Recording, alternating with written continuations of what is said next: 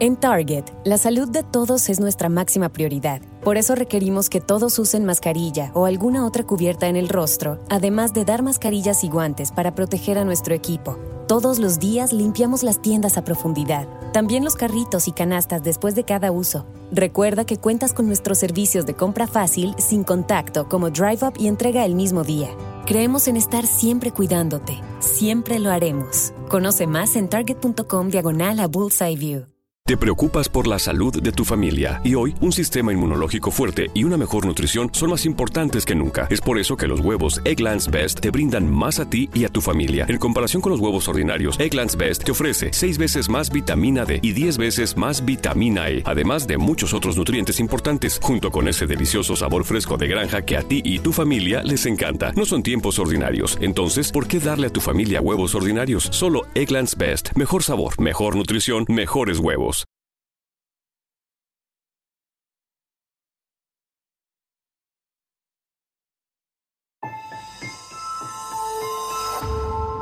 Durante años, se pensó que el Yeti vivía en los Himalayas. ¡Bienvenidos al Himalaya! Hoy, después de una extensiva investigación, sabemos que no es así. El Yeti está en México. Y este es su espacio. Yo, check this out.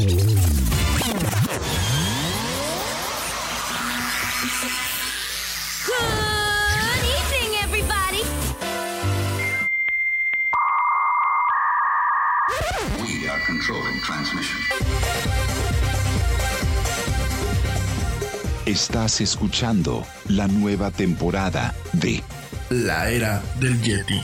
Tecnología, Actualidad, arte, música, entretenimiento, sexualidad. Política. y mucho más En este espacio, la era del Yeti.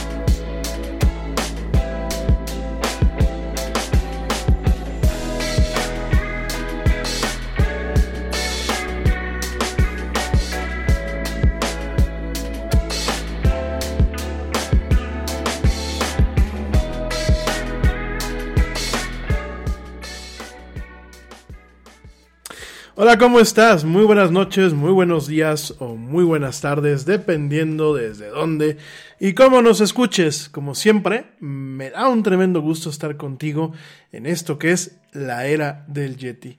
Yo soy Irami Loaiza y bueno, pues es un verdadero placer estar contigo hoy, martes 10 de noviembre del 2021, perdón, del 2020.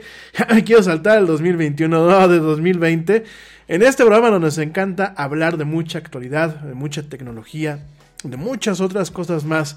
En fin, ya sabes cómo es esto de la era del Yeti. Mil gracias por acompañarme eh, en esta emisión en vivo, a ti que me escuchas a través de eh, Facebook Live y también a ti que me escuchas a través de eh, Spreaker en esta emisión totalmente en vivo. También gracias a ti que me estás escuchando a través del podcast. a través de Spreaker y a través de Spotify, de Radio, de TuneIn, de Deezer, de, de Castbox, Pocket Cast, eh, bueno, de la infinidad de servicios que hay para el tema del podcasting, incluyendo las aplicaciones nativas de Apple y de Google. Ahí, ahí donde se encuentre el mejor contenido de voz hablada en lo que es la internet, ahí, ahí justamente se encuentra la era del Yeti. De verdad, mil gracias, gracias por acompañarnos. Ayer, eh, pues ya no pudimos salir al aire tuvimos por ahí un, un, pequeño, una pequeña capacitación que no, no teníamos planeado, no teníamos contemplada. Y el día de hoy, en la mañana, íbamos a cubrir el evento de Apple. Desafortunadamente tuvimos entre un poquito de problemas técnicos y un poquito de trabajo. Al final se nos complicó tanto el tema que ya no pudimos salir al aire. Pero bueno, aquí estamos cubriendo, cubriendo la nota, cubriendo los temas que tenemos en la agenda y por supuesto acompañándonos, acompañándonos en esta emisión de martes. De verdad, muchísimas gracias. Y bueno, eh, rápidamente, saludos, saludos a, a, mi güerita, a Laura Núñez que está por acá conectada, mm, productora y community manager de la era del Yeti. Es un amor, no es porque sea, no es porque sea este, pues mi pareja y prácticamente mi esposa, sino es un amor la güera. Mm, de verdad, muchas gracias, está muy chiquita, gracias. También me está escuchando por ahí la mamá del Yeti, le mando un beso a mi jefita, que bueno, pues es también a todo dar. Y de verdad, muchísimas gracias a la gente que cuando nos desconectamos, cuando no transmitimos, cuando pierden a lo mejor eh, la serie de, los podcasts, porque hay mucha gente que luego nos contacta tres o, tres o cuatro días después de que se publicó el podcast eh, y pregunta por nosotros que qué pasó o cómo sí. De verdad, muchísimas gracias pues a todos ustedes que nos acompañan y que están al tanto de nosotros. Realmente pues este programa es eh, posible gracias a ustedes. Oigan, la agenda es muy, muy, va a ser muy breve y va a ser muy sencilla. Va a ser breve porque, bueno, pues traemos otros compromisillos por ahí que vamos a tener que estar cumpliendo en un ratito más. Entonces no me voy a poder quedar las dos horas que usualmente me quedo. Eh, esto por un lado. Por otro lado, eh, los temas son muy concisos. Hoy de qué vamos a hablar. Hoy, pues obviamente, como no lo cubrimos en la mañana. Vamos a hablar un poquito acerca del evento de Apple. ¿Qué es lo que se, qué es lo que realmente representa lo que Apple está manejando el día de hoy? Cualquiera podría pensar que Apple llegó y dice, van a haber computadoras nuevas. Y ya, un evento puro y duro del capitalismo que vivimos hoy en día. No, hay algo más en cuanto al salto o el posible salto, porque hasta que no veamos realmente cómo funcionan estas máquinas, no podemos decir nada. El posible salto a romper, eh, no monopolios, porque realmente Intel no es un monopolio, sino a romper patrones del pasado, ¿no? ¿Qué pasa? Digo, lo vamos a platicar ahorita en unos minutos más, más a fondo. Apple anuncia oficialmente el día de hoy las primeras máquinas que en vez de tener un procesador Intel, van a tener un procesador eh, hecho por Apple, basado en una arquitectura que se le conoce como ARM o ARM. Y lo curioso de esta arquitectura, y vamos a platicar acerca un poquito de lo que son arquitecturas y eso el, el día de hoy, porque eso es parte, parte importante. Eh, lo que vamos a estar eh, viendo es que la arquitectura, eh, el salto de arquitectura de alguna forma puede en algún momento llegar a pues hacer un paradigma en el cambio o en la forma en la que la tecnología se comporta. Esto lo vamos a ver en unos, en unos minutos más que lo platiquemos. Te voy a explicar qué es el tema de las arquitecturas de procesadores. Te voy a explicar un poquito acerca del contexto. Para que más allá de que Apple diga que está brincando y más allá de que como lo platicamos la semana pasada, no es la primera empresa que está brincando a este tipo de procesador o a procesadores basados en esta arquitectura, lo importante o lo interesante que vamos a ver es una sinergia Quizás no este año, quizás no el año que viene, quizás no en los demás años, pero vamos a notar una sinergia entre lo que son las plataformas móviles, es decir, lo que son los teléfonos, eh, eh, por ejemplo, pues los iPhones, los Android, que todos esos teléfonos eh, funcionan bajo la misma, bajo la misma arquitectura de procesador. Eso lo vamos a ver y el tema de computadoras que están utilizando este tipo de procesadores y este tipo de tecnologías. Hay muchas ventajas en la propuesta que está haciendo Apple, hay muchas ventajas en la propuesta que está haciendo Microsoft al manejar algunas de sus computadoras eh, con un procesador basado en ARM. Hay muchísimas eh, similitudes con los ciclos que se han eh, pues en diversas ocasiones ejecutado eh, entre lo que es el tema de la tecnología, el tema de la computación personal. Eh, de alguna forma, bueno, ARM pues está basado en una arquitectura que se llama RISC y es muy curioso porque pues Apple está regresando de alguna forma al principio de su, de su existencia, ¿no? Cuando ya realmente eh, trabajaba, las máquinas Apple trabajaban en procesadores RISC. Todo eso lo vamos a platicar en unos minutos más, vamos a entrar de lleno en ese tema. Y la otra parte, bueno, sabemos que hoy se lanzan las consolas eh, de videojuegos, lo que es la Xbox One, eh, perdón, la, Xbox Series X y lo que es la PlayStation 5, hoy se lanzan, hoy salen al mercado. Habrá que ver eh, quién alcanzó consolas en países como Estados Unidos y Canadá, en donde exclusivamente se iban a vender en línea. Por ahí ya Amazon sacó el tema de que pues a muchas consolas de Xbox llegarán para las navidades a la gente que están allá. Acá, pues bueno, en México realmente ni fu ni va. Creo que si queremos conseguir una consola de estos, quien tenga los medios para hacerlo la va a poder conseguir fácilmente. Creo que en México estamos preocupados por muchas cosas menos por eso. Pero lo, interesante del día de hoy es algo que pasa con la estrategia de Microsoft en la forma en la que eh, sigue evolucionando, no tanto como una plataforma en donde una consola sea el centro de todo, sino aquí lo que estamos viendo es un ecosistema que es el centro de todo, ¿no? Y te quiero platicar muy brevemente el, día de hoy acerca de eh, cómo la parte de EA Play, este servicio, eh, pues tipo Netflix, si lo quieren ver ustedes, por parte de Electronic Arts, que es uno de los principales eh, distribuidores y, bueno, pues productores de videojuegos desde hace muchos ayeres, a pesar de que es una de las, de las empresas más odiadas del mundo. Fíjense nada más lo curioso, yo me acuerdo que hace unos años había un sitio, que no, seguramente el sitio sigue existiendo, y había, eh, haciendo un concurso anual de la peor empresa del mundo, ¿no? Y Electronic Arts siempre aparecía, siempre se disputaba el primer lugar contra empresas como lo eran Verizon, contra Comcast, bueno, contra las cableras principalmente. Pero siempre llamaba mucha atención como Electronic Arts estaba hasta menos arriba, ¿no? Y de hecho el premio, el premio de ese, de ese, de ese concurso era mandarle una caca de oro, literal, una caquita, una caquita de oro, al presidente de la empresa como reconocimiento de que pues estaba haciendo, como decían los americanos, a very shitty work, ¿no? Un trabajo totalmente de mierda. Entonces, eh, a pesar de todo eso, tenemos que reconocer que EA ha tenido una catarsis estos últimos años, sigue siendo mal vista, sigue siendo una empresa que eh, levanta muchas ámpulas, que es muy mañosita en muchos aspectos. Pero hay que reconocer que tiene un buen catálogo de, videojuegos, hay que reconocer que tiene buenas franquicias, hay que reconocer que ha tenido buenos videojuegos. Y parte de eso se engloba en este servicio que se llama EA Play.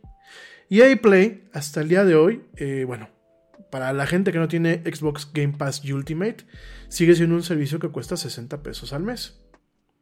Para la gente que tiene Xbox Game Pass Ultimate, el día de hoy eh, este servicio viene incluido como parte de, este, de esta suscripción, ¿no? ¿Qué significa? Que vamos a tener los juegos del Game Pass eh, Ultimate, tanto para consola como para PC. Y hoy vamos a tener también todos los juegos que están en el eh, EA Play para la consola. Y en diciembre, dentro de un mes, se van a tener todos los juegos que están disponibles también para la PC. Esto lo voy a platicar con un poquito más de calma en unos minutos. Sobre todo, hay un juego.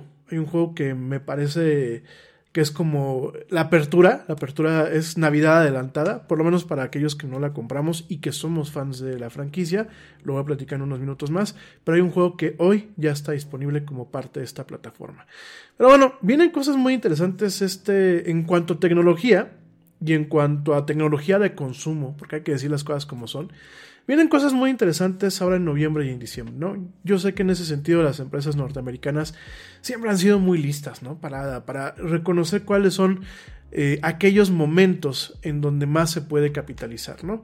Y realmente la temporada de compras en Estados Unidos, que yo, yo me pregunto este año, ¿cómo será la, la temporada de, de, compras en Estados Unidos?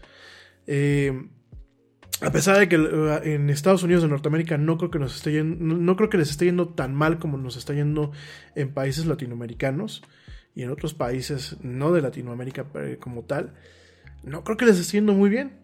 Y no creo que exista un nivel de certidumbre económica en muchas familias por la crisis del coronavirus, obviamente, la crisis económica derivada por esta pequeña crisis, lo digo, lo digo irónicamente, y ahora, como, como si, no, si no le faltara más al, al mundo y al país, porque el, problema es que son cosas que se repiten de país a país.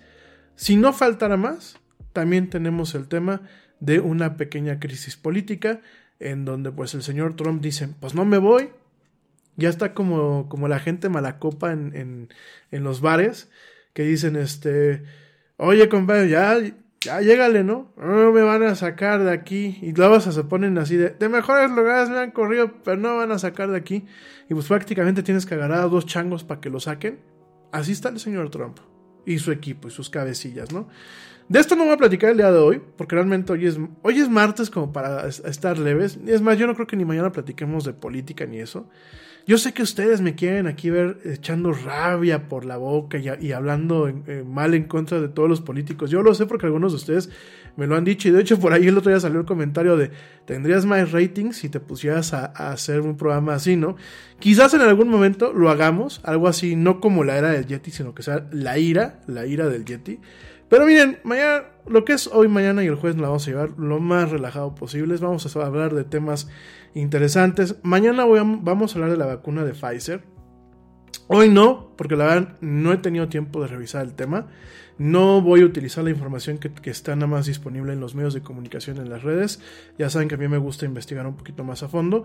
No me dio tiempo, pero mañana espero que tengamos un poquito de tiempo y que podamos platicar de este tema, de esta vacuna tan prometedora que al mismo tiempo de ser prometedor, lo que sí plantea es una, un problema, por ejemplo, en un país como México, en donde no se cuenta con una cadena de distribución de frío adecuada, porque, pues, por razones que ya conocemos todo el mundo, ¿no? Entonces, eh, vamos a estar platicando de temas así más optimistas, creo que vienen, a pesar de todo, creo que vienen buenos tiempos, quiero pensar, quiero pensar que nos... Nos, este, a pesar de todo este sinsabor que estamos teniendo en general, vienen buenos tiempos. Y vamos a estar platicando esos temas, pues que realmente son leves, ¿no? Vamos a estar platicando de tecnología, vamos a estar platicando de videojuegos, vamos a estar platicando de, de ciencia. Fíjense que por ahí hay una nota que me interesó muchísimo, no la voy a platicar el día de hoy, la platico mañana sin falta, pero es una nota en donde nos dicen eh, un grupo de científicos que es muy probable, después de hacer un cierto modelaje por computadora y obviamente eh, aprovechar pues todo el tema de las matemáticas, eh, todo el tema de ecuaciones en torno a lo que son las teorías eh, de la física que se encuentran hoy en día de alguna forma vigentes y sobre todo una evolución de lo que es la teoría de las cuerdas, que ya, platic ya, ya platicaremos de eso el día de mañana. Los científicos han, han detectado que pues eh, dentro de lo que es su modelo, de, de su planteamiento teórico, muy probablemente exista la forma de que la información se preserve eh, ante el fenómeno de un agujero negro. Todo el mundo pensamos que una vez que te chupa el agujero negro es como cuando te chupa una bruja aquí en, en, en México, ¿no? Ya te fuiste, ya te cargó el payaso y te, y te tocó bailar con la parte más negra del agujero. Pero realmente con las ecuaciones y con los nuevos planteamientos teóricos que se están haciendo, es muy probable que eh, la información se preserve. Es decir, que no, no, así que si te chupó el agujero negro, no te, vas, no te vas a morir, vas a acabar en alguna otra parte, ¿no? O vas a acabar de alguna otra forma, o vas a acabar de, de, de algún otro tipo de, de, dimensión o de circunstancia, ¿no? Pero lo importante es que no te va a pasar nada. Lo, importante es que de alguna forma, y hablando un poquito en serio, y mañana lo vamos a platicar con un poquito más de calma, lo importante es que eh, existe la posibilidad de que todo lo que entra en un agujero negro no se pierda totalmente, ¿no? Esto me vas a decir, oye, Yeti, ¿y pues para qué no? Primero lugar, porque nos permite entender más cómo funciona nuestro universo. Segundo lugar, porque nos permite entender cómo podría funcionar un agujero negro. Y tercer lugar, nos plantea una forma en donde los modelos de física que tenemos actualmente pueden ser validados y pueden ser eh, pues más cercanos a una posible o a un posible funcionamiento de la realidad, ¿no? Entonces esto lo vamos a platicar mañana con calma, obviamente déjenme lo, analizo y lo platico pues en términos que tanto tú como yo podamos entender y mañana platicaremos de la vacuna. Hoy vamos a platicar de lo de Apple y vamos a platicar de lo de Xbox. En fin, me voy rapidísimamente a un corte te recuerdo, te recuerdo las redes sociales para que tú entres en contacto con nosotros. En Facebook nos encuentras como la era del Yeti, en Twitter nos encuentras como arroba el Yeti oficial y en Instagram nos encuentras como arroba la era del Yeti. Ponte en contacto con nosotros, platica, siéntate, vamos a estar platicando de temas muy a gustos y muy interesantes en esto, en esto que es la era del Yeti. No tardo, ya vuelvo, no te desconectes.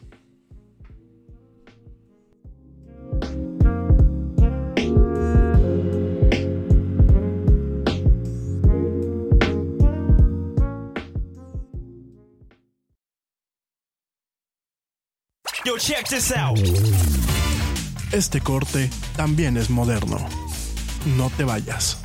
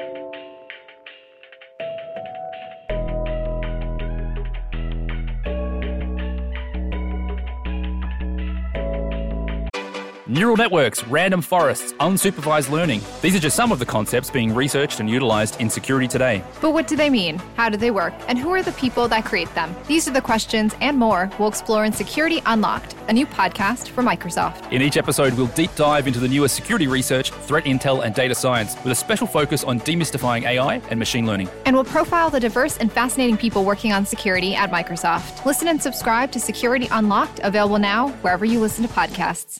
News, laws, and regulations are changing by the day. We get it. It's hard to stay on top of it all. That's why ADP is here to guide you with up to the minute compliance expertise to help you navigate these complex times so you can pay your people accurately and on time, regardless of changes in legislation. When you rely on us for payroll and HR, you're trusting us to help you take care of your people. It's what we've been doing for over 70 years, and that's not about to change. ADP, HR talent, time, benefits, and payroll, informed by data and designed for people.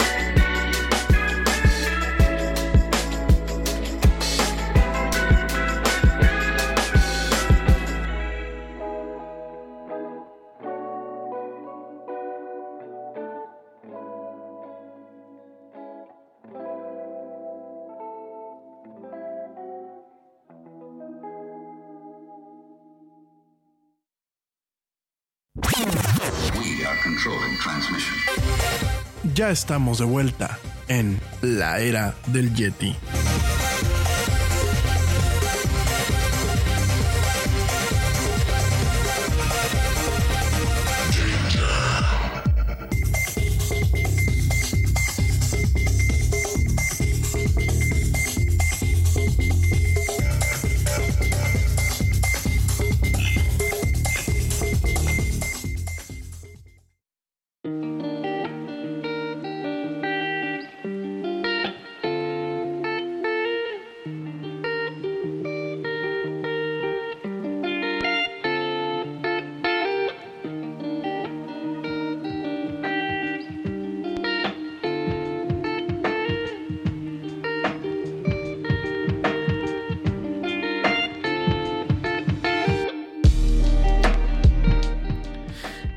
Estamos de vuelta en esto que es la era del Yeti. Mil gracias a la, a la, gente que continúa escuchándome.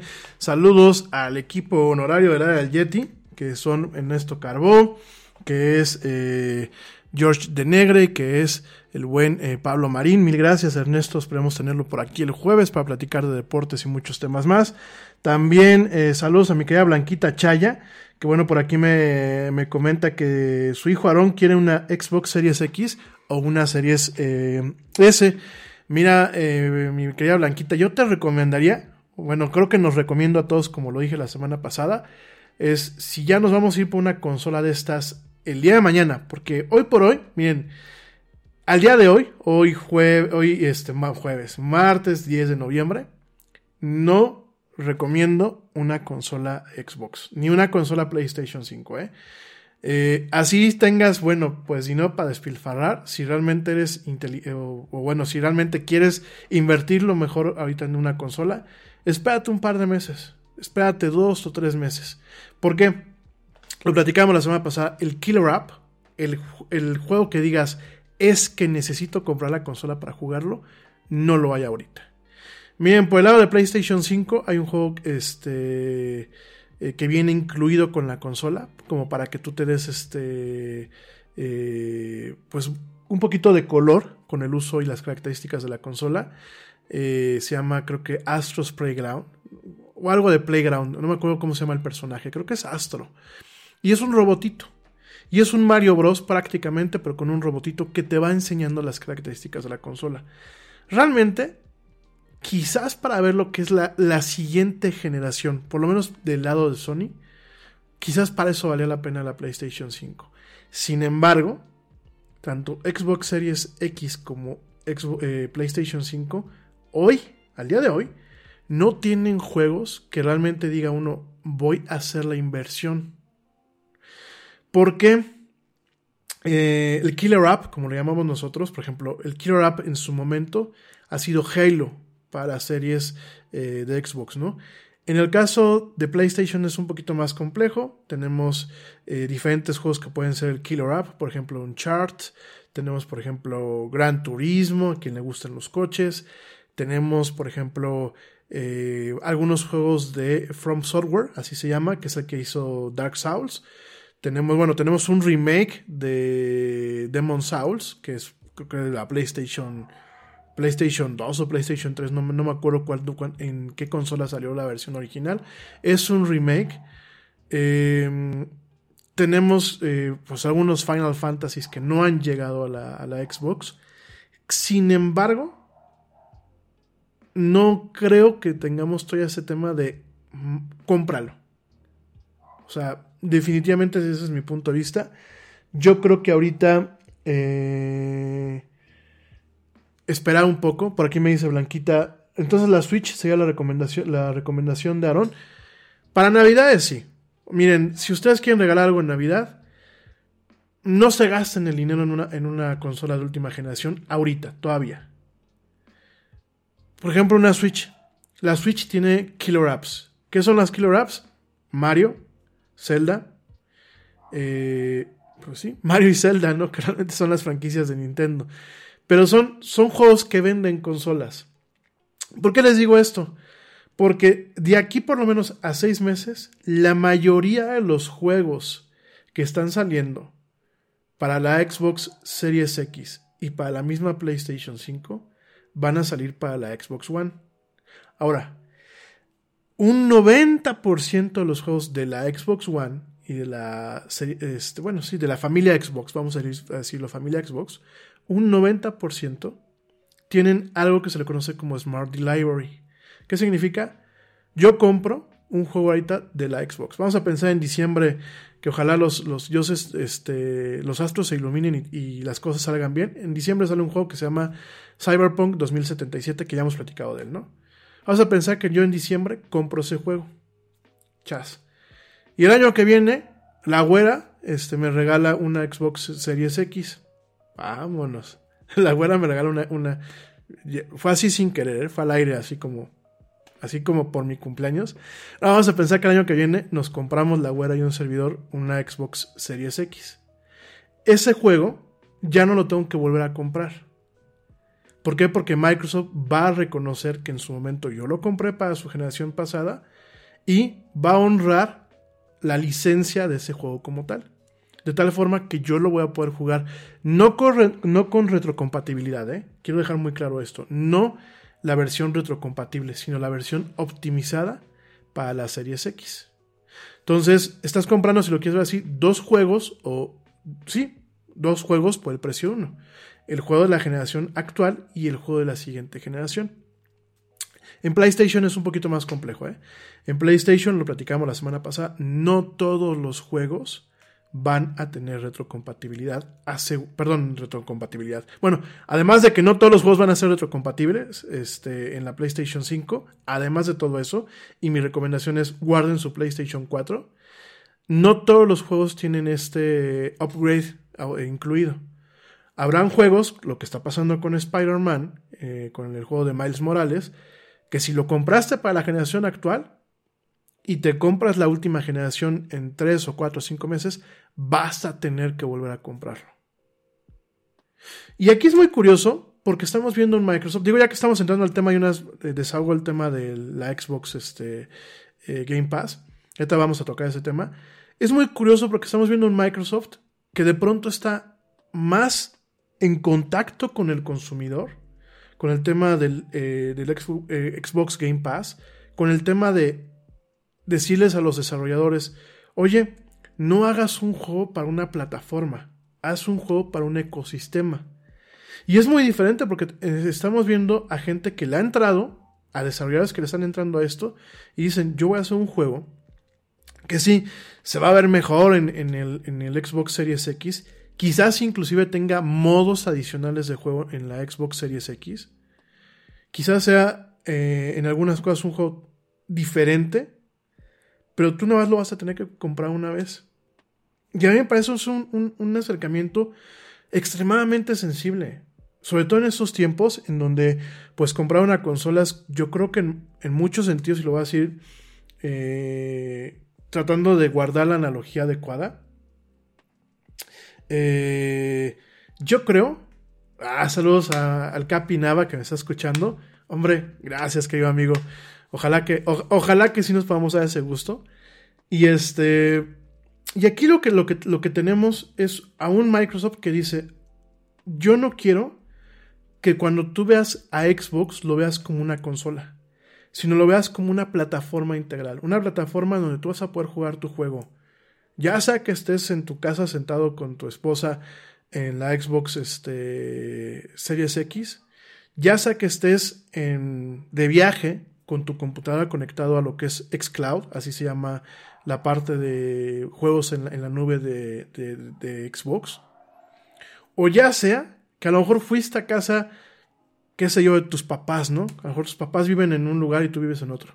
Y ahí dejaste tu Xbox, tu Xbox viejita y te quieres echar una partidita, puedes jugar ciertos juegos que van a tener Smart Delivery, tanto para lo que es la parte superior de la gama de los juegos como para la parte baja, porque no van a descontinuar la Xbox eh, One eh, directamente. Y vas a poder tener esa visibilidad. O bien, si tú tienes una máquina, también te gusta ser este, parte, como dice mi amigo Manu, de la PC Master Race y tienes una, computadora que te aguanta en los juegos modernos, también lo vas a poder hacer, porque por ahí va un poquito el tema. Entonces dice Microsoft, yo quiero generar una plataforma, Yo quiero generar un ecosistema. Las pantallas, desde donde tú lo, lo consumas, este, ya es cosa tuya. Como lo decíamos la semana pasada, ¿no?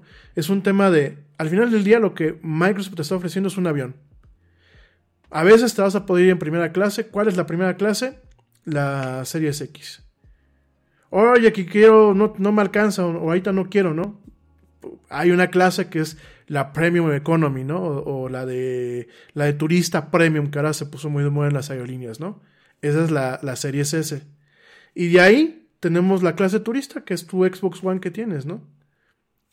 Y lo padre de, Microsoft, y lo, estoy volviendo a repetir, lo padre de Microsoft es, si tú quieres vender tu consola, tu Xbox este, One ahorita, o se la quieres regalar a alguien, lo puedes hacer. Porque la mayoría de los juegos de la Xbox One, de la Xbox 360 y de la Xbox original van a ser compatibles con la Xbox este, Series X. Entonces está, eso está genial, o sea, eso es un tema que de verdad estamos viendo a un Microsoft, que yo jamás me pensé que lo, que lo iba a ver de esa forma, que se está preocupando por el tema del consumo. Ahora, eso es por un lado, ¿no? Por el tema de PlayStation, sí, la consola me parece que está muy bonita. La consola me parece, técnicamente hablando, lo platicamos la semana pasada, son muy similares. O sea, a nivel de especificación, procesadores y eso, son muy similares. ¿Qué sería yo lo que le veo bonito a la, PlayStation 5? Además de ciertas exclusivas que en su momento puede llegar a tener. El control. Y no el control que diga, ay, parece un boomerang, ¿no? Este, no, el control tiene un tema en donde los gatillos y la forma en la que vibra el control eh, te invita a que se tenga un poco más de inmersión en el juego. Ahora, no es nuevo de, de, PlayStation, ¿eh? Nintendo lo tiene con el HD Rumble de los controles de los Joy-Cons en la, Switch normal, no en la Switch Lite. ¿Cuál es la cosa que no se ha utilizado como se debía de utilizar? Ese es el problema con, Nintendo. Ese es el problema con ciertas tecnologías que Microsoft tuvo con la Xbox este, One. Los gatillos de la Xbox One tienen eh, resistencias que pueden ser ajustadas en tiempo real. No, nunca se aprovechó esa característica. Y en el caso, bueno, de PlayStation habrá que verlo, ¿no? Ahora, contestando la pregunta de, de Aaron. La pregunta de Aaron es, si tú no tienes la Nintendo Switch y lo quieres para esa Navidad, yo creo que es, una muy buena compra. ¿Por qué? Porque la Nintendo Switch tiene juegos que no vas a encontrar en otras, en otras plataformas y que ameritan la, la consola. Por supuesto, lo que a mí me molesta en Nintendo es que sus juegos no bajan de precio. El Breath of Wild, que ya tiene un buen rato este, en el mercado, salió prácticamente con la consola, sigue costando lo mismo que costaba en aquel entonces. El Super Mario Odyssey, que yo lo compré en el 18, sigue costando lo mismo que costaba en, ese entonces, ¿no? Entonces, es muy curioso la forma en la que se maneja. Saludos a mi querido amigo Manu. Te mando un fuerte abrazo, querido amigo. Gracias por escucharme. Esperemos que ya pronto nos acompañes por aquí. Y de verdad es, un tema muy interesante eh, el el saber elegir qué consola es la que yo creo que te conviene ahorita, ¿no? Yo, insisto, creo que hay que quedarse ahorita, por lo menos un par de meses más o, unos 4 o 5 meses con las mismas consolas. Ahora, el tema de Xbox, Xbox Game Pass, eh, a mí me parece... A ver, lo que hizo Microsoft es, yo voy a crear un, Netflix para los videojuegos. Y voy a, montar un espacio en donde Microsoft hay que recordar que no solamente es el que hace la consola, también tiene estudios que le desarrollan videojuegos, al igual que Sony. Entonces, de alguna forma Microsoft dice, ¿tú quieres jugar el último, el último Halo el día que sale?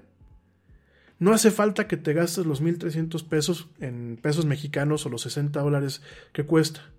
No, nada más sácate el plan de Game Pass con nosotros. Es mensual o es anual. Eh, anual más o menos cuesta lo mismo que cuesta un videojuego. Y, la verdad, tienes un chorro de videojuegos. De entrada tienes todos los de Microsoft, los de Microsoft Studios. ¿Qué involucra eh, Microsoft Studios?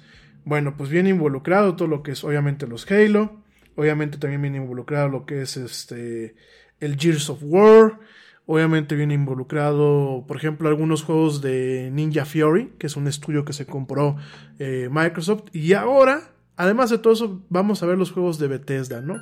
Los juegos de Bethesda son este. Son los juegos de, por ejemplo, el, el Fallout, eh, el Elder Scrolls, o sea, es un catálogo que es muy rico, ¿no? Además, muchos eh, desarrolladores están promoviendo ahí sus juegos, ¿no? Tenemos, por ejemplo, Square Enix, que el día que llega, por ejemplo, eh, Dragon Quest 10, va a llegar primero a lo que es este Xbox Game, eh, Game Pass Ultimate, ¿no? Eh, y la parte de EA Play, que lo platicaba cuando, cuando arrancamos el programa, o sea, ya el catálogo se hizo más grande. Porque ahora con EA Play, y ahí te voy para eso antes de irnos al corte, pues por ejemplo, yo me quedé con ganas de jugar el año pasado un juego que se llama Star Wars Fallen Empire. Perdón, Fallen, Fallen Order, ¿no? En donde es un, es un es, el protagonista es en el Inter, aparentemente entre. Eh, ¿Cómo se llama? Este. De Phantom Menace, ¿no? ¿Cómo se llama la última? Este. Ay, se me fue el nombre de, la, de la última película de la segunda trilogía. A ver si Manu que está por acá me dice. Se me van los nombres, eh, discúlpenme. Y el principio de la, de la, de la nueva trilogía. Perdón, de la trilogía original. Entonces, se acaba lo que es la Orden Jedi y este, y hay un muchacho que está pues escapando de que se lo ejecuten. Y de ese es el juego. Se llama eh, Star Wars Fallen Order, ¿no? Fue un juego que el año pasado fue muy aclamado.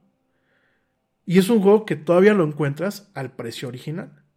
Si tú lo quieres comprar en la Xbox, este, en el Xbox este, Marketplace, perdón, en la Xbox Store, o lo quieres comprar en alguna tienda, te salen eh, 2.300 pesos, ¿no? Ya me voy a un corte, regresando, regresando ya me termino de platicarles y vamos a, a, terminar de platicar el tema de los videojuegos y después nos vamos con el tema de Apple, ¿sale? Bueno, no me tardo nada, ya volvemos. Les recuerdo nuestras redes sociales para que entren en contacto con nosotros. En Facebook nos encuentras como La Era del Yeti, en Twitter nos encuentras como arroba Yeti Oficial y en Instagram nos encuentras como eh, eh, arroba La Era del Yeti. En fin, no nos, no nos tardamos nada. Ya volvemos en esto que es la era del Yeti. No te vayas.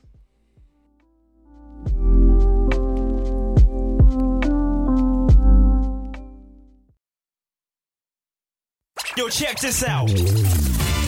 Este corte también es moderno. No te vayas.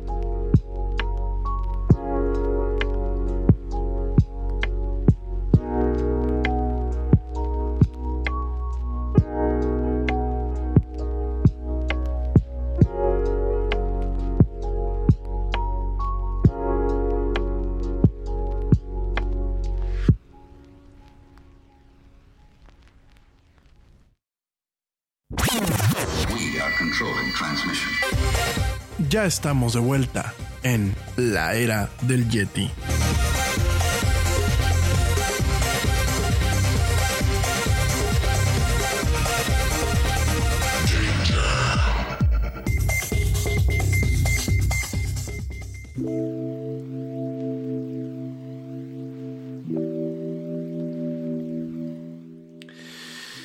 Y ya estamos de vuelta en esto que es la era del Yeti. Mil gracias a toda la gente que continúa escuchándonos. Eh, les recuerdo que la playlist que escuchan en los cortes y en el fondo de la era del Yeti es cortesía de Harris Heller. La playlist está en Spotify, se llama Stream Beats, eh, Lo-Fi. Y bueno, realmente le agradecemos muchísimo que pues nos haya prestado esta música, que son más de 300 canciones para poderlas utilizar en, esta, en, este programa y en estas transmisiones. De verdad, muchísimas gracias. Les voy a volver a compartir el link en un ratito más en nuestras redes sociales. Vale muchísimo la pena. Ya vieron que es música pues de easy listening, de escucha fácil. Este chavo es muy talentoso y la verdad pues vale mucho la pena apoyarlo porque además de que nos da la licencia para poner poder poner la música, lo interesante es que cada vez que lo reproducen, bueno pues Spotify le paga un pelito, un pelín por este pues por su música, ¿no? Entonces, de verdad, mil mil gracias. Muy recomendado. Gracias, mi querido Maru, ya que me dijo Revenge of the Seed. De veras, se me, van los nombres, y bien que me chuté las, las nueve películas. Pero me pasa este, juego que te está platicando de eh, Star Wars eh, Fallen Order pasa entre Revenge of the Sith y eh, A New Hope. Entonces vale mucho la pena. Yo vi los, análisis y los reviews el año pasado. Me gustó mucho. Yo no me lo pude comprar porque sigue costando lo mismo que salió en el año pasado. Pero ahora con el Xbox Game Pass eh, Ultimate y obviamente esta parte de EA Play que ya a partir del día de hoy para las consolas ya va a estar disponible, pues lo vas a poder descargar y lo vas a poder jugar. Entonces, además de que, bueno, fue me, pareció que fue una táctica excelente, porque tanto EA como Microsoft sacan este juego el día que se lanza la, Xbox eh, Series X.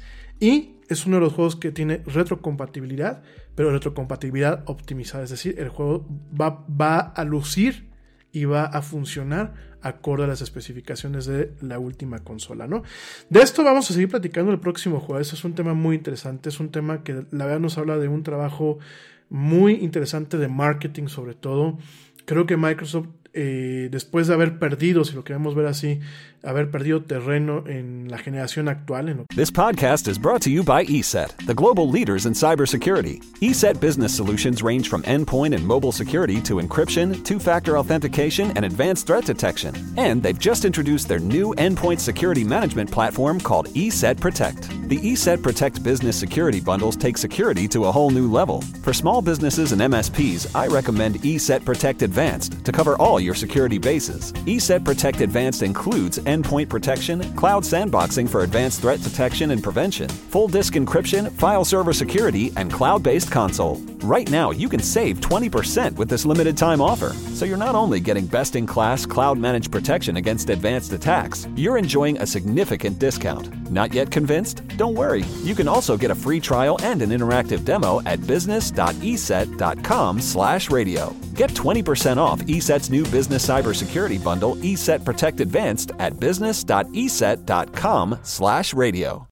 En Target, la salud de todos es nuestra máxima prioridad. Por eso requerimos que todos usen mascarilla o alguna otra cubierta en el rostro, además de dar mascarillas y guantes para proteger a nuestro equipo. Todos los días limpiamos las tiendas a profundidad, también los carritos y canastas después de cada uso. Recuerda que cuentas con nuestros servicios de compra fácil, sin contacto, como Drive Up y entrega el mismo día. Creemos en estar siempre cuidándote. Siempre lo haremos. Conoce más en target.com diagonal a Bullseye View que es este, la, la, Xbox One, creo que eh, dio un golpe de timón y realmente está escuchando al mercado. Y realmente está siendo sensible. Y realmente está haciendo un planteamiento bastante innovador en donde eh, lo que se busca, pienso yo, pues es lo que te acabo de decir, ¿no? En generar una, una plataforma. No en general como tal una plataforma centrada en la consola, sino en una, una plataforma centrada en un, nombre, una marca, en donde tienes muchas, muchas ventanas, perdón, en donde lo puedes ver, ¿no? Entonces me parece muy interesante todo esto. Eh, de verdad vale la pena echarle un ojo. Eh, ahorita creo que bueno, están creo que tres meses por un, por un peso y por un dólar en, no, por 20 pesos y por un dólar en otros países. Vale muchísimo la pena lo que es esta, esta Game Pass Ultimate, ¿no? Entonces, por aquí va a pasar el link. Déjenme paso el link eh, a través de nuestras redes sociales para que lo tengan. El link de la música, porque me lo están pidiendo. De verdad, vale muchísimo la pena. Eh, yo me quedo muchas veces trabajando o haciendo cosas, escuchando esta playlist. Y es una playlist muy, muy, muy, muy llevadera. es de, música de, escucha ligera. Eh, sirve para estudiar, sirve para trabajar bastante bien. Se las acabo de compartir en nuestra página del Ara del Yeti. Están los comentarios de esta emisión. Y ya después, bueno, lo, vuelvo a compartir en lo que es la página principal para que se conecten. Igual lo voy a compartir también en nuestro chat, aquí en Spreaker. Y ahí está. Bueno, oigan, pasando a otros temas. Eh, tenemos la cuestión del evento de Apple el día de hoy, ¿no? Apple ya nos había amenazado, ya nos había dicho que eh, iba a dejar de utilizar procesadores Intel, ¿no? ¿Qué es esto de un procesador Intel? ¿Qué es esto de las arquitecturas? Miren, eh, para hacerlo pues lo más, eh, lo más breve posible, porque me puedo extender y me puedo ir pues de largo, ¿no? Y de hecho este tema de procesamiento es un tema que puede abarcar muchos programas, ¿no? Cuando hablamos de arquitecturas de procesamiento, eh, vamos a sacar un poquito en el tema de la palabra arquitectura, ¿no? Procesamiento, ¿qué es? Para que lo veamos en términos simples, es una estructura en donde tú tienes varias tuberías, que en este caso son los circuitos, estos son los transistores. Por cada una de esas tuberías pasan datos, que si nos vamos a un tema técnico son unos y ceros, y lo que hacen estos circuitos, lo que hacen estas tuberías es procesar toda esta información, ¿no? ¿Qué es lo que se procesa? Pues se procesan cálculos, por ejemplo, de una hoja de cálculo, se procesan cálculos de un videojuego, se procesan gráficos, se procesan diferentes cosas, ¿no? Cuando hablamos de arquitecturas, hablamos de un tipo definido de modelo o de base para construir lo que es un procesador. Y hablamos de un set de instrucciones específico para ese procesador. Los procesadores son como hormiguitas. Y los procesadores son eh, entes, si lo quieren llamar así, que saben, saben seguir instrucciones porque de eso viven pero tú tienes que saber cómo lo vas a programar. Entonces hay una serie de instrucciones para cada arquitectura que el procesador entiende y dice, ah, bueno, me está diciendo que sume esto por esto, ahora que lo divida, ahora que haga esto. Y así funciona lo que es prácticamente el tema de eh, el procesamiento, ¿no? La arquitectura de un procesador se basa en componentes muy específicos si el procesador habla un idioma, si lo va a procesar de una forma. Figúrense pues que es como una casa, ¿no? Vamos a pensar que es una casa de alguna constructora residencial. La arquitectura es un modelo base en donde tú tienes, sabes que esa casa tiene tres recámaras que están distribuidas de una forma, que tiene tres baños y que tiene ciertas prestaciones, ¿no? De ahí se construyen extensiones o se construyen mejoras. Es decir, la casa sabemos que sigue siendo de tres recámaras, con tres baños, etc. Pero cada generación pues se le agrega algo que no rompe la arquitectura principal, pero que complementa y que optimiza la casa o que optimiza el espacio. Por ejemplo, pues podemos encontrar que algunas de esas casas en una versión, por ejemplo, Core i7 o Core i9 del 2009, del 2010, del 2020, vamos viendo que cada una, bueno, le agregaron un tapanco, ¿no? Ahora le agregaron baños con porcelana, ahora le pusieron mármol, ¿no? Y esas son las arquitecturas, pero no se pierde lo que es, lo que es la estructura original, ¿no?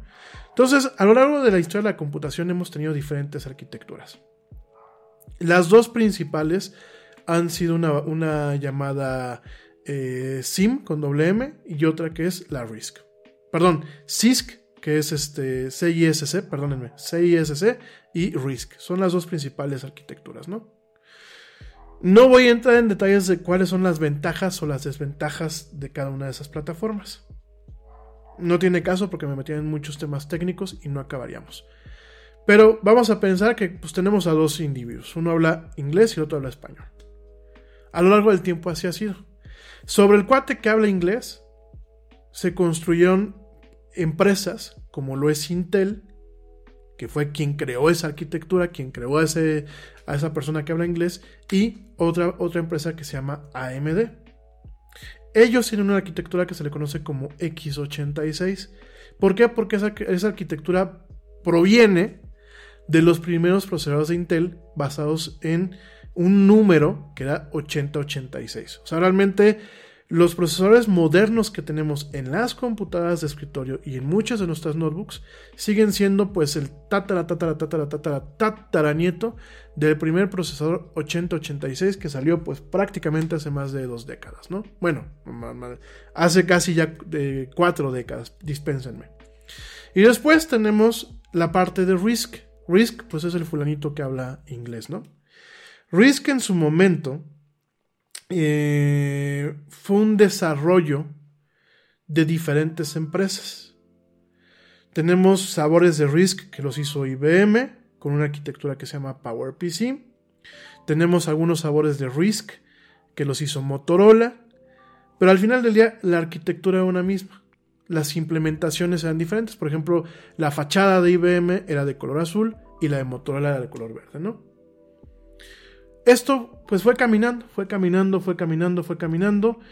Eh, llega un momento en que Intel, junto con IBM, se establece en el mercado con sus procesadores.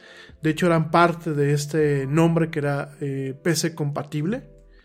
IBM compatible, de hecho, yo me acuerdo que en los 80s y en los 90s tú veías muchas veces una caja de un software, un manual y te decía compatible con PC IBM o PC como tal normal. Y fue una especificación que se generó en su momento y una forma de distinguir entre lo que era Apple, que tenía un procesador RISC, y em, basado en RISC, y eh, todo lo que fuera de Microsoft, ¿no? Llámese Acer, llámese en su momento la difunta Compaq, llámese HP, etc., ¿no?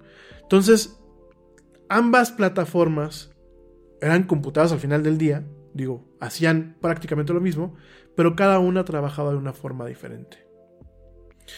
¿Qué pasa? Bueno, pues llega un momento en donde se crea una empresa que se llama ARM.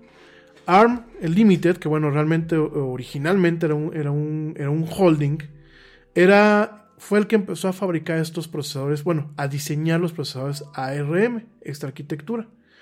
Eh, además de manejar otro tipo de marcas, ¿no?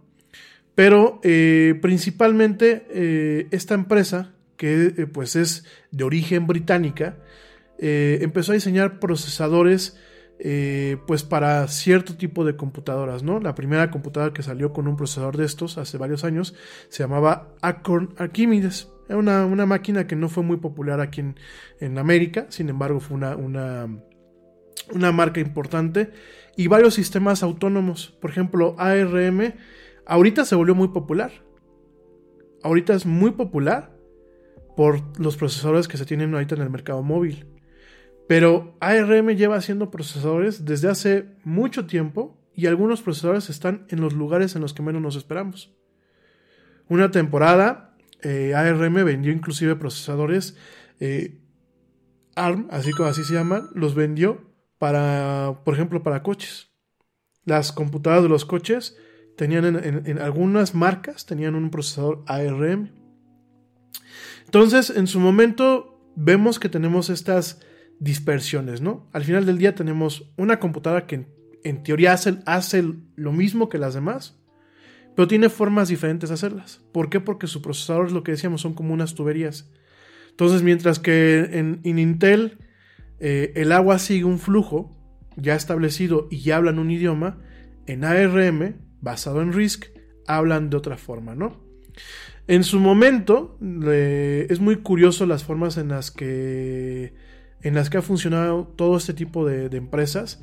Esta empresa, eh, lo que es eh, ARM, que en su momento, bueno, era Advanced RISC Machines, así se llamaba, fue fundada en noviembre de 1990. Y era un joint venture entre Acon Computers, que es la parte británica, Apple, el mismo Apple que tenemos ahorita, Apple Computer que ahora se llama Apple Incorporated y BLSI eh, Technology, ¿no? Y fíjense nada más, en su momento, el primer, de alguna forma anticipándose al futuro, el primer procesador ARM ya funcionando como tal, se utilizó por Apple en estas PDAs, en estas organizadores personales que eran los Newtons. Ya en su momento les platicaba un poquito la historia de Apple, porque Apple el Apple que nosotros conocemos hoy en día no es el Apple de hace 20 años, ni es el Apple de hace 30. Entonces, bueno, no voy a entrar en muchos rollos con esto. Aquí la cosa es que en su momento teníamos dos, eh, dos jugadores principales. Teníamos lo que es Intel con su, su arquitectura eh, X86. En su momento tuvimos a Motorola, a Free, bueno, Motorola a través de una empresa que se llamaba Freescale Semiconductor. Teníamos a IBM, a Texas Instruments, a Samsung y a varias empresas que eh, manejaban lo que era directamente eh, la, la, tecnología PowerPC, aunque la especificación como tal era de IBM. Y teníamos esas, esas, dos computadoras, o bueno, esas dos arquitecturas, ¿no? PowerPC, que las utilizaban curiosamente las Mac, aunque hubieron otras máquinas que utilizaban este, este procesador, y de hecho hasta consolas de videojuegos. La Nintendo Wii y la Xbox 360 utilizaban un procesador basado en RISC, basado en la arquitectura de IBM PowerPC, así se llamaba. Y mucho tiempo, bueno, pues Intel, como tenía la capacidad de producir procesadores en volumen y de alguna forma pues más baratos, se popularizó. Llega un momento, les platico todo esto para que entendamos el punto del día de hoy. Espero que no me los mareen ni me los aburra mucho. Llega un momento en que Apple dice, yo ya me estoy quedando corto con lo que yo quiero que mis computadoras hagan en comparación a lo que están haciendo las máquinas de Intel. Y es cuando en el 2000, 2005, 2006, no, perdónenme, 2004, fue en el 2004-2005 cuando Apple dice, vamos a dar el salto a lo que es directamente Intel. Vamos, nuestras máquinas ya no van a tener estos procesadores de Motorola, ya no los van a tener. Vamos a adoptar ahora Intel. ¿Por qué? Porque Intel, además de todo, pues nos vende más barato, nos vende, eh, ahora sí que más barato por docena, es más comercial y sobre todo le abrió una puerta a las computadoras Macintosh, a las Macs que no tenían abiertas durante mucho tiempo. Hubo una temporada, cuando el Yeti estaba más, más chavo, en donde yo decía yo no quiero una Mac porque la Mac no es compatible con todo lo que yo necesito que sea compatible y su software es más caro. ¿Qué pasa cuando brinca Intel? De pronto tienes una máquina que no solamente tiene aplicaciones que son muy rápidas, aprovechando al máximo la tecnología Intel, sino que además de pronto te dice, ¿tú quieres correr tus aplicaciones de Windows? Lo puedes hacer de dos formas. Una, arrancando en Windows en tu Mac directamente, o sea, tú te sales de, tu Mac OS, reinicias la máquina y arrancas en Windows y la máquina se comporta como una máquina con Windows. Y la otra cosa con un sistema que se llama eh, de virtualización. Es decir, yo corro mi Mac OS, pero tengo un programa especial que utiliza un cierto número de tecnologías, crea algo que se le conoce como un hipervisor y yo puedo correr software de Windows y Windows, aunque yo esté corriendo directamente Mac. Entonces, eso le abrió un panorama muy, muy interesante a, Apple. Sin embargo, como lo vamos a platicar regresando al corte, hoy las cosas vuelven a cambiar. Y hoy Apple, de una forma moderna, regresa, así que como la película, Back to the Future, pero es regresa al pasado, ¿no? Y de hecho, en el evento del día de hoy tuvieron muchas cosas que yo dije, van para el pasado, pero volando otra vez Apple, ¿no? Pero bueno, lo vamos a platicar ya. este es el último corte. Eh, regresando, vamos a terminar de plantear este tema. Y bueno, lo que se quede pendiente, pues lo platicamos mañana o en la siguiente emisión de la del Yeti. En fin, no me tardo nada. Te recuerdo nuestras redes sociales para que entres en contacto con nosotros. En Facebook nos encuentras como La Era del Yeti. En Twitter nos encuentras como arroba el Yeti oficial y en Instagram nos encuentras como arroba la era del Yeti. No nos tardamos, ya volvemos. Sigue escuchando esto que es la era del Yeti.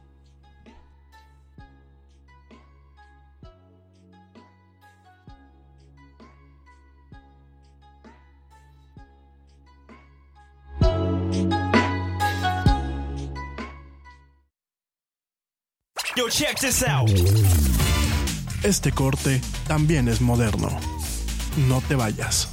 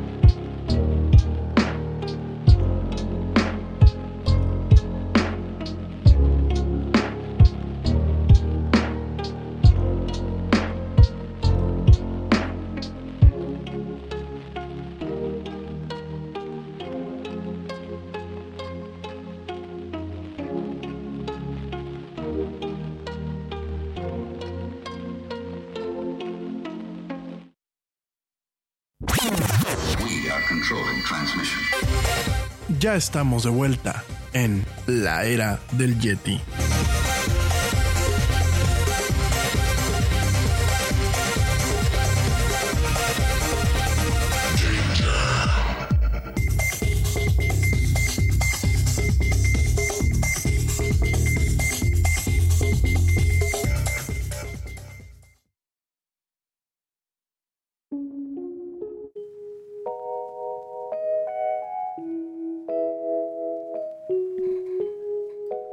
Y ya estamos de vuelta en esto que es la Yeti. Mil gracias a la gente que continúa escuchándonos. Gracias por acompañarnos hasta este momento del programa. Y bueno, como te estaba platicando, eh, Apple está regresando al pasado. Eh, de alguna forma moderna, digo, suena muy chistoso lo que te estoy diciendo, pero de alguna forma moderna, Apple está regresando al pasado, ¿no? ¿En qué sentido? Pues después de tener prácticamente 15 años con la plataforma Intel, ¿Qué fue lo que pasó en, primavera que cubrimos ese evento? Apple dice, vamos a empezar a hacer computadoras ya no con los procesadores de Intel, sino directamente con procesadores diseñados por nosotros mismos. Utilizando la arquitectura ARM como un, un, punto de partida, de hecho, bueno, Apple le paga una licencia ARM por utilizar lo que es la arquitectura básica y el set de instrucciones, es decir, si yo puedo programar para un iPhone a nivel eh, código más básico, código de máquina, yo voy a poder programar para una computadora Mac de las nuevas, ¿no? Entonces lo que se está haciendo es Apple toma el modelo de referencia de ARM basado en un modelo o en una familia que se llama Cortex, toma ese modelo de referencia y lo empieza a fabricar desde hace varios años para lo que son sus teléfonos eh, iPhone y sus tablets, las iPads. De hecho, bueno, hay una línea de procesadores de Apple, que es la, la línea A. De ahí viene la parte de Bionic. Después viene este, este tema de, por ejemplo, A11 Bionic, A12 Bionic, que son los nuevos, los nuevos procesadores basados en ARM, pero con varios componentes adicionales de, que Apple les ha puesto. Por ejemplo, les ha puesto unidades para aprendizaje de máquinas, lo que es inteligencia artificial, unidad, este, sectores para el tema de lo que es seguridad biométrica. Esto es algo que, déjenme los platico rápidamente, siempre que... Yo me acuerdo que decían que, me, que salió el iPhone 10 y que tú podías accesar a él este, utilizando tu rostro.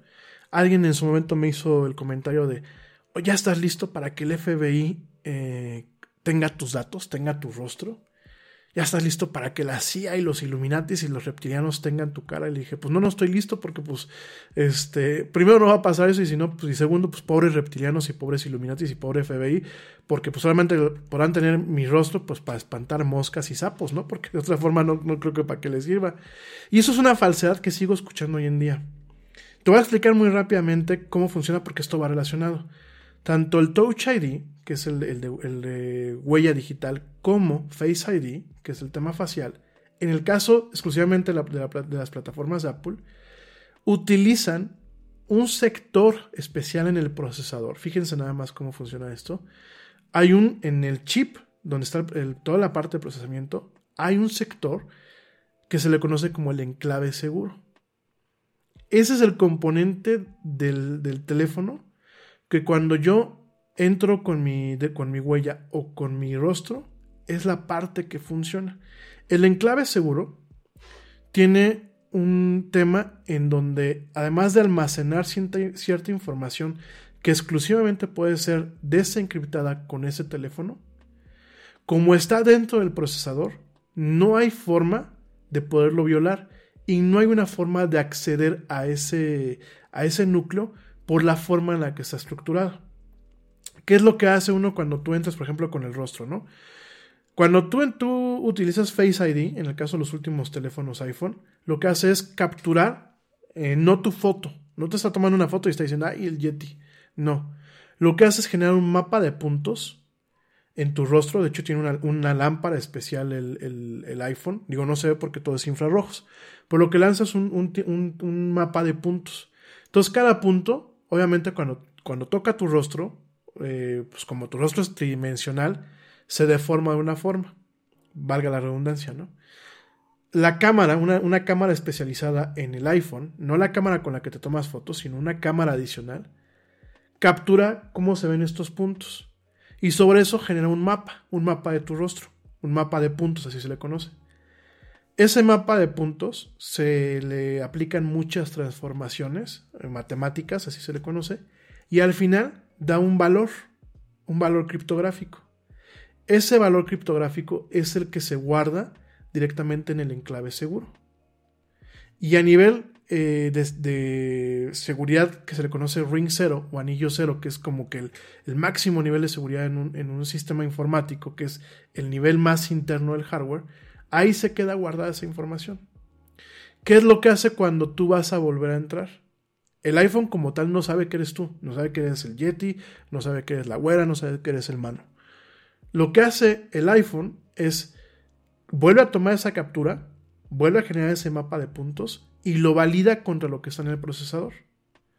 Y si el procesador al momento que lo recibe dice, ok, lo que hace es mandar una orden al sistema operativo que le dice, ábrete, déjalo pasar. Fíjense nada más cómo funciona.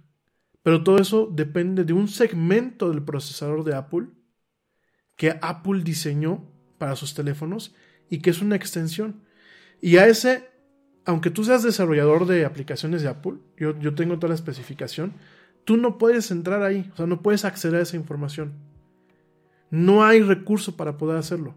Tú tienes una serie de interfaces, así se... News, laws, and regulations are changing by the day. We get it. It's hard to stay on top of it all. That's why ADP is here to guide you with up to the minute compliance expertise to help you navigate these complex times so you can pay your people accurately and on time, regardless of changes in legislation. When you rely on us for payroll and HR, you're trusting us to help you take care of your people. It's what we've been doing for over 70 years, and that's not about to change. ADP, HR Talent Time Benefits and Payroll informed by data and designed for people. Le conoce con las que tú puedes ejecutar el Face ID utilizando el mismo principio que te acabo de platicar, pero no hay forma humana de que tú puedas entrar. Es un tema que está bloqueado. Todo eso, pues obviamente se logra a partir del control que da directamente Apple. De hecho, si ustedes se fijan, cuando tú compras un iPhone nuevo, tienes que volverlo a entrenar. Cosa que, por ejemplo, en el caso de Android, eh, hay fabricantes que te dicen, ah, pues si tú te capturaste tu rostro en uno, en, otro teléfono lo puedes abrir con tu misma cuenta. ¿Por qué? Porque lo que están guardando en la nube son esos datos, no tu rostro como tal, sino ese mapa de puntos. Obviamente es mucho más inseguro este acercamiento, ¿no? Entonces, con todo esto lo que te estoy diciendo es, Apple en su momento se sintió tan cómodo haciendo los procesadores de su teléfono y de su iPad que llega a un punto de inflexión en donde dice, ¿sabes qué? ¿Por qué no, pensamos hacer lo mismo para nuestras computadoras? ¿Por qué no regresamos a como estábamos antes? Se sabe, y es bien sabido, que durante mucho tiempo Apple estuvo balanceando esta opción. Sin embargo, no fue hasta el 2015, 2016 y 2017 que tuvimos estas vulnerabilidades eh, de meltdown y de ghost y bueno, todos estos problemas en los procesadores de Intel que requirieron eh, parche tras parche y bueno, el escándalo que se generó con estas vulnerabilidades que dice Apple, yo estoy hasta aquí ya de eso, Intel no es un fabricante que realmente me, me pueda dar un nivel de confiabilidad en el tema de los procesadores. Esa fue una de las razones por las que Apple está brincando a hacer sus propios procesadores. Y el otro tema es que es totalmente un tema de marketing. Los ciclos de desarrollo de Intel son muy lentos. De hecho, se sabe que Intel maneja un péndulo. Tienes un TIC y un TAC. El TIC es eh, una línea completa, ¿no? Una línea nueva, una familia nueva. Y el TAC es una revisión a esa familia. Entonces, de pronto te das cuenta que tienes hasta 8 procesadores de Intel en el mercado que pertenecen a tres familias diferentes y se vuelve un tema muy confuso. Porque si tú te descuidas, puedes no tener el, el, último procesador que acaba de salir a lo mejor la semana pasada, o la antepasada o el mes pasado, y puedes tener un procesador del año pasado. Ahora bien, pues para cualquier hijo de vecino eso no tenía por qué tener ningún problema mientras tú puedas hacer la chamba que, quieres que haga tu máquina con la, la velocidad que tú esperas. Pero pues Apple se volvió una empresa que es como emulando en algunos aspectos el tema de los coches, ¿no? En donde dice yo voy a sacar un coche cada uno por año, un modelo nuevo cada año. Y como Intel no me da ese nivel de respuesta, lo que voy a hacer es yo crear mis propios procesadores. Y eso es lo que estamos viendo. Lo que vimos hoy es la eh, representación ya física y tangible de esto que se anunció desde primavera de este año, marzo, abril, que fue el primer evento, y que venía rumoreándose desde hace tiempo. Utilizando todo el aprendizaje que ha tenido eh, Apple con el tema de sus teléfonos y de sus iPads, aprovechando todo el talento. Es muy curioso y lo digo eh, de una forma para que sepamos cómo está el mundo. Los procesadores de Apple no se diseñan directamente en Estados Unidos. Los procesadores de Apple se diseñan en Israel. Eh, cerquita de Tel Aviv, que es una de las principales ciudades en Israel, hay un lugar que se llama Ramat Gan. Ahí hay varios eh, centros de investigación de empresas como Nvidia, como Intel y en este caso de Apple. Y muy escondido, en un edificio de oficinas, tienen un laboratorio completo de desarrollo de procesadores. Ahí tienen a gente que lo que hacen es hacer el desarrollo básico, es decir, lo trazan en un, en un software de CAD especial y de ahí se empiezan a hacer las pruebas. Ya después todo eso se manda a Cupertino, a la, a la, nave, a la nave nodriza de Apple, y ahí con eh, Indus, fíjense nada más con Indus, que son el grueso del departamento israelíes y uno que otro norteamericano, terminan evolucionando el tema de los procesadores.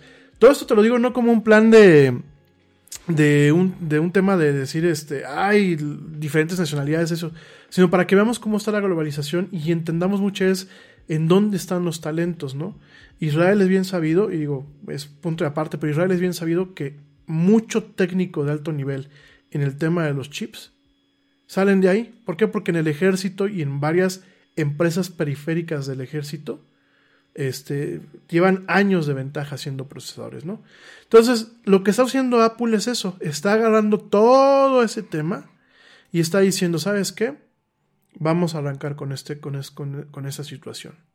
Intel Goodbye, my friend. Me dio muchísimo gusto estar casado contigo durante 15 años, pero hasta aquí llegamos. Y lo que estamos viendo el día de hoy, y ahorita te voy a decir por qué es importante para todas las computadoras, se están lanzando un procesador que se llama M1. la línea A va a ser exclusivamente para los iPhones y las iPads. Este se llama M1, es un procesador para las máquinas. Y que yo creo que M es de Mac, ¿Y qué es lo que estamos viendo? Bueno, se están, están lanzando eh, pues prácticamente tres, eh, tres, tipos de máquinas ahorita, ¿no? Tres, las tres primeras Macs que van a tener este... Perdón, que van a tener un procesador este, eh, M1, un procesador hecho por, por, Apple, ¿no? La primera es la MacBook Air, esta, esta MacBook que es la más ligerita, es la más delgada, es la más liviana, es la que cuando salió al mercado cabía en un sobre de, papel manila. Eh, la MacBook Air que durante mucho tiempo pues ha ido y venido y que es como que el modelo de entrada de todas las Macs es como el que yo, yo me acuerdo que muchas compañeras mías en la maestría y, que luego conozco en el medio eh, la primera máquina que se compraron fue una MacBook Air no que la MacBook Air es una máquina competente para tareas muy básicas como por ejemplo navegar, como por ejemplo el Word, como por ejemplo diferentes cosas, pero no es una máquina realmente competente para trabajos profesionales, ¿no? Sin embargo, en lo que vimos en el evento del día de hoy de Apple, nos dice que eh, pues directamente esta es una máquina que a pesar de que sea muy liviana y que tenga eh, buena capacidad de batería, va a ser una máquina que te va a permitir trabajar, por ejemplo, para editar fotografías de una forma rápida en Photoshop, editar videos de una forma rápida en Premiere y realmente hacer un poco de trabajo pesado que no se podía hacer en estas máquinas, ¿no? Manteniendo un tema de la batería. Esta MacBook Air eh, va a costar, bueno, empieza en 999 dólares, que es el mismo precio de la MacBook Air que se lanzó en marzo y que, bueno, se acaba de descontinuar. Ya eh, va a estar disponible a partir del 17 de noviembre, pero se puede ordenar hoy mismo, ¿no? El modelo base de esta MacBook Air incluye un procesador de 7 núcleos, perdón, un procesador gráfico de 7 núcleos, Eh, también ese es otro, otro tema que vamos a platicar. Posiblemente ya no me va a dar tiempo el día de hoy, pero mañana lo vamos a platicar con más calma. El tema del procesador gráfico. Usualmente, cuando tú compras una computadora hoy en día, tienes dos tipos de procesador. Tienes el procesador discreto, que es decir, es un chip separado de lo que es el procesador principal, y el procesador eh, interno, que es un, un, procesador o un componente diseñado e integrado en el, mismo, en el mismo chip principal. En el caso de Apple, estamos teniendo lo que es el procesador principal, la CPU, para la gente que eh, se acuerda mucho de las clases de informática, el CPU principal y un procesador de gráficos, que es el que se, se, encarga de dibujar las ventanas, el que se encarga de mostrar los gráficos en 3D en los juegos, van a venir en el mismo chip, ¿no?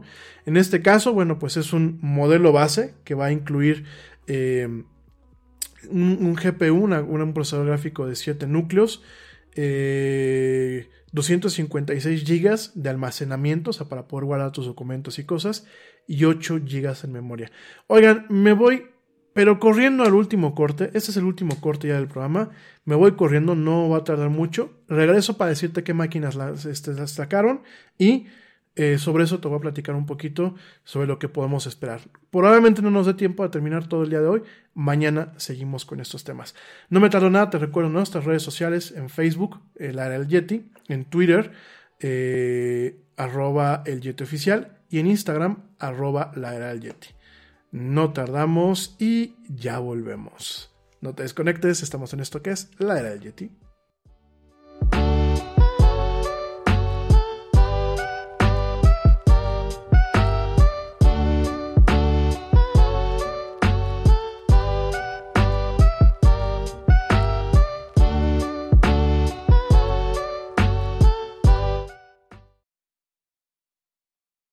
Check this out.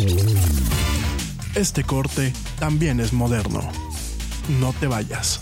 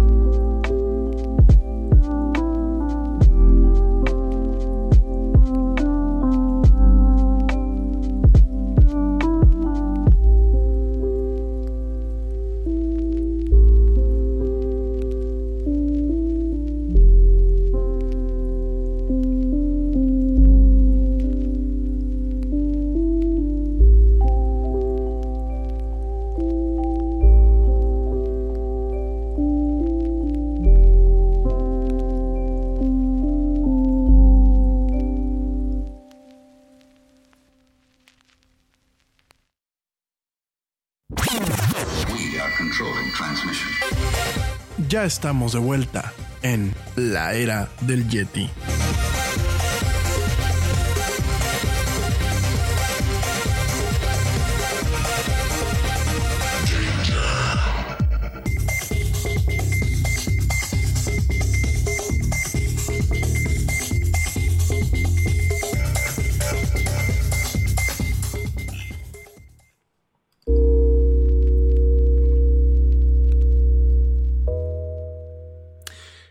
Ya estamos de vuelta en esto que es la del. Ya estamos en la parte final del programa. Nos vamos un poquito más temprano. Mañana seguimos con los temas que traemos pendientes en la agenda.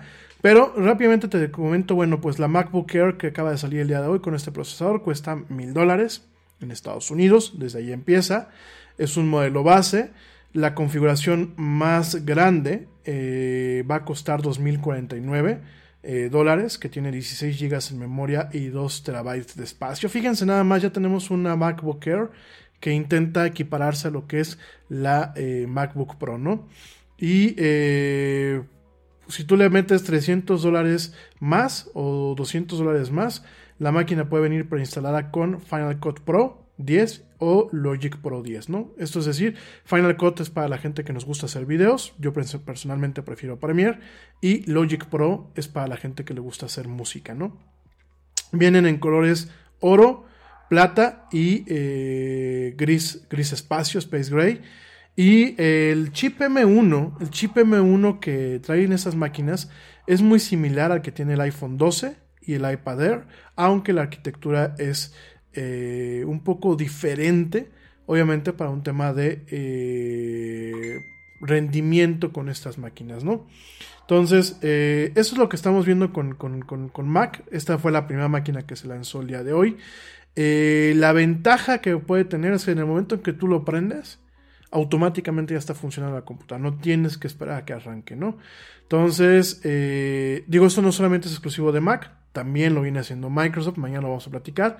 Y bueno, es una máquina muy bonita, de hecho me parece que es una máquina eh, muy ligera. Tengo dudas, no voy a entrar en ellas uh, hoy contigo para platicarlas con calma mañana, pero mi principal duda es, estoy lanzando una, una máquina que puede hacer mucho más cosas que un iPad, prácticamente al mismo rango de precios y prácticamente con los mismos componentes.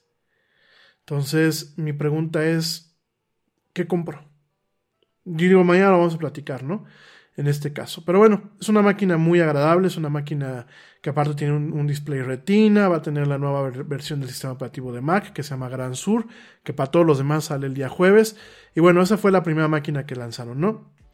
La segunda máquina que lanzaron, fue una MacBook Pro, no el modelo de gama alta, lanzaron una MacBook Pro de 13 pulgadas.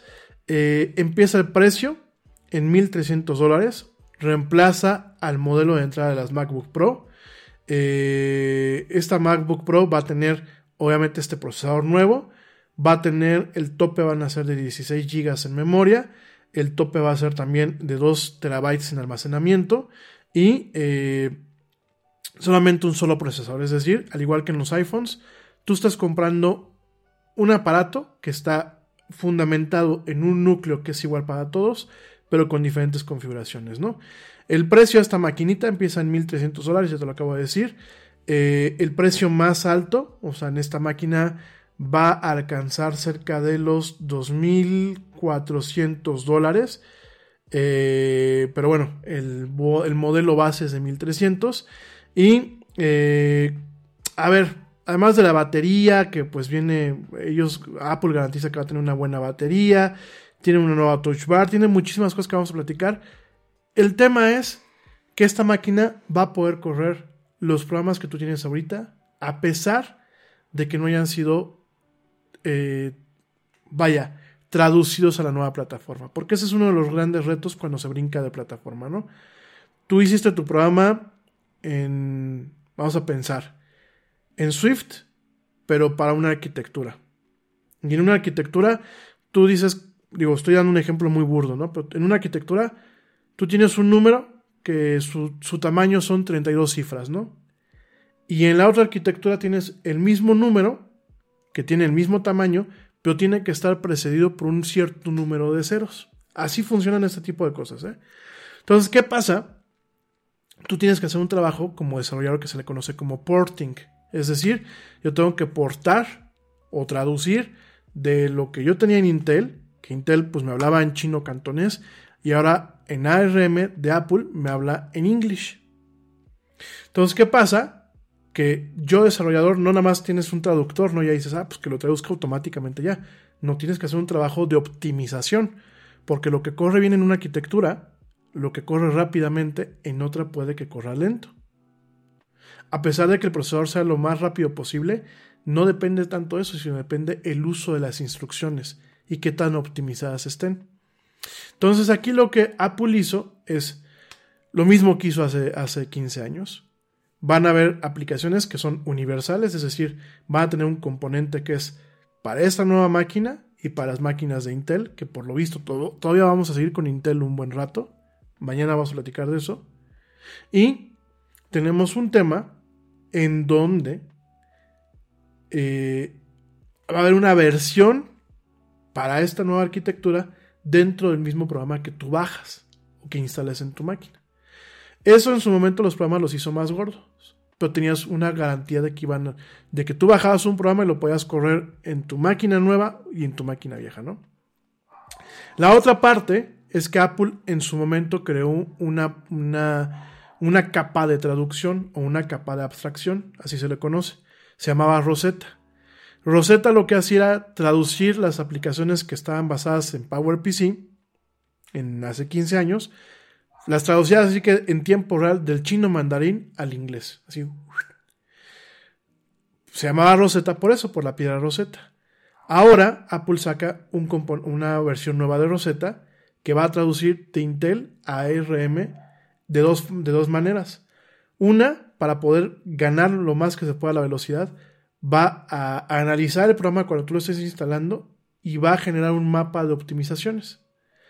De tal forma que, digámoslo así, él va a tener su guion Rosetta. Cuando tú abras un programa que no tenga la versión universal o que no tenga la versión para, para ARM, Rosetta lo que va a agarrar y va a decir, ah, mira, ya sé que aquí hay un atajos para esto, esto, esto, y lo que va a hacer es traducir ese programa a la nueva arquitectura y simultáneamente al programa le va a decir, por mí no te preocupes viejo, tú estás en una máquina Intel, aunque no lo sea. Esa es una de las ventajas que vamos a tener con estas máquinas, ¿no? Ahora, esto que te digo suena muy padre, pero tiene un costo de velocidad, que ya mañana con calma lo vamos a platicar. Entonces, lanzamos, digo, ya para irnos, y nos quedemos solamente con esto, ya mañana seguimos platicando este tema. Apple lanzó hoy tres máquinas diferentes. Lanzó la MacBook Air con este procesador M1, la MacBook Pro de 13 pulgadas con, un, con este mismo procesador M1 y lanzó una Mac Mini, que es estas maquinitas que son chiquititas, de 700 dólares, que tienen este mismo procesador, ¿no?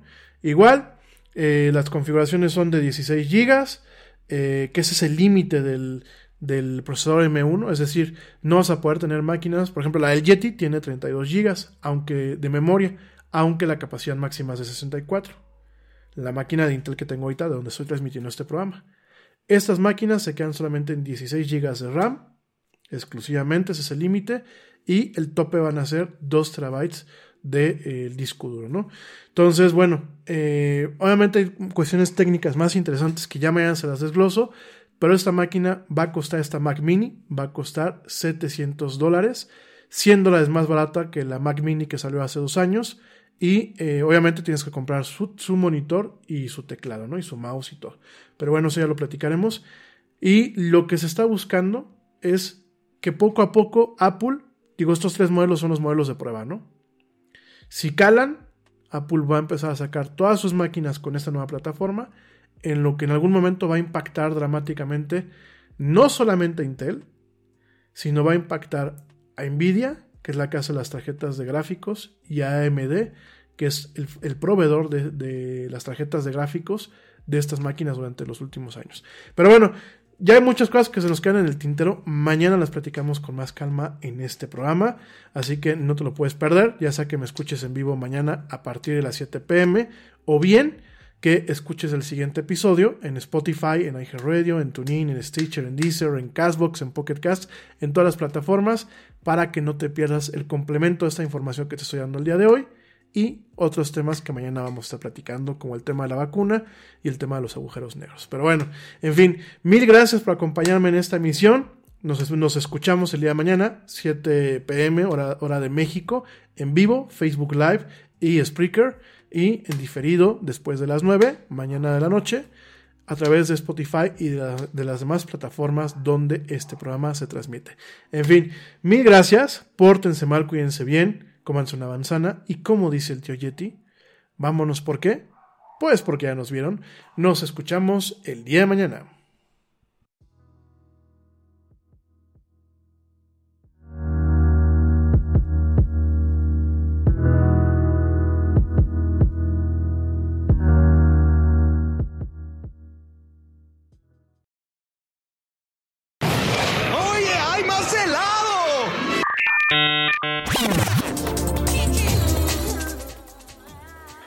Actualidad no te deje helado.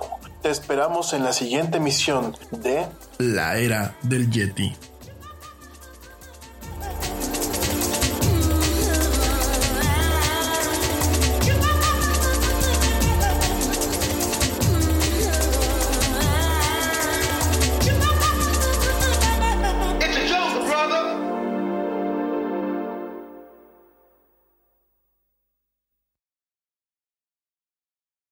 En Target, la salud de todos es nuestra máxima prioridad. Por eso requerimos que todos usen mascarilla o alguna otra cubierta en el rostro, además de dar mascarillas y guantes para proteger a nuestro equipo. Todos los días limpiamos las tiendas a profundidad, también los carritos y canastas después de cada uso. Recuerda que cuentas con nuestros servicios de compra fácil, sin contacto, como Drive Up y entrega el mismo día.